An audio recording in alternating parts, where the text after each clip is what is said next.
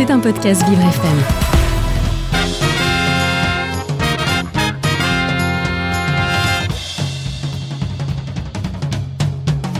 Mais au fait, on met l'accent sur les majuscules ou pas Comme le dit l'Académie française, je cite L'accent a pleine valeur orthographique. Son absence ralentit la lecture, fait hésiter sur la prononciation et peut même induire en erreur. Il en va de même pour le tréma et la CDI. Fin de citation, au moins c'est clair. Il est vrai qu'au siècle dernier, avant cette époque que les moins de 20 ans ne peuvent pas connaître, comme on dit, la presse utilisait des caractères de plomb pour ses impressions qui avaient une hauteur fixe.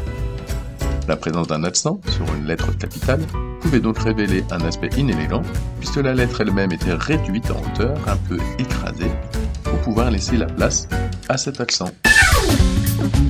On avait donc pris l'habitude, par souci esthétique, de ne pas mettre d'accent au capital et, par extension, cet usage était appris dans les écoles encore à la fin du XXe siècle.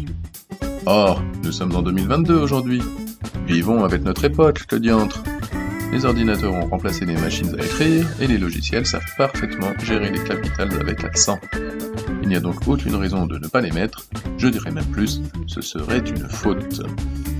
On peut facilement trouver des exemples. Prenons celui relaté par ma consoeur Muriel Gilbert, correctrice au monde.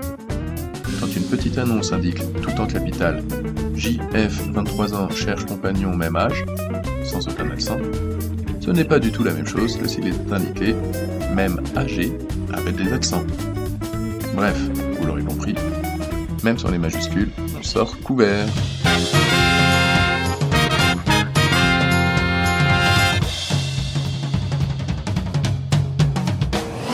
C'était un podcast Vivre FM.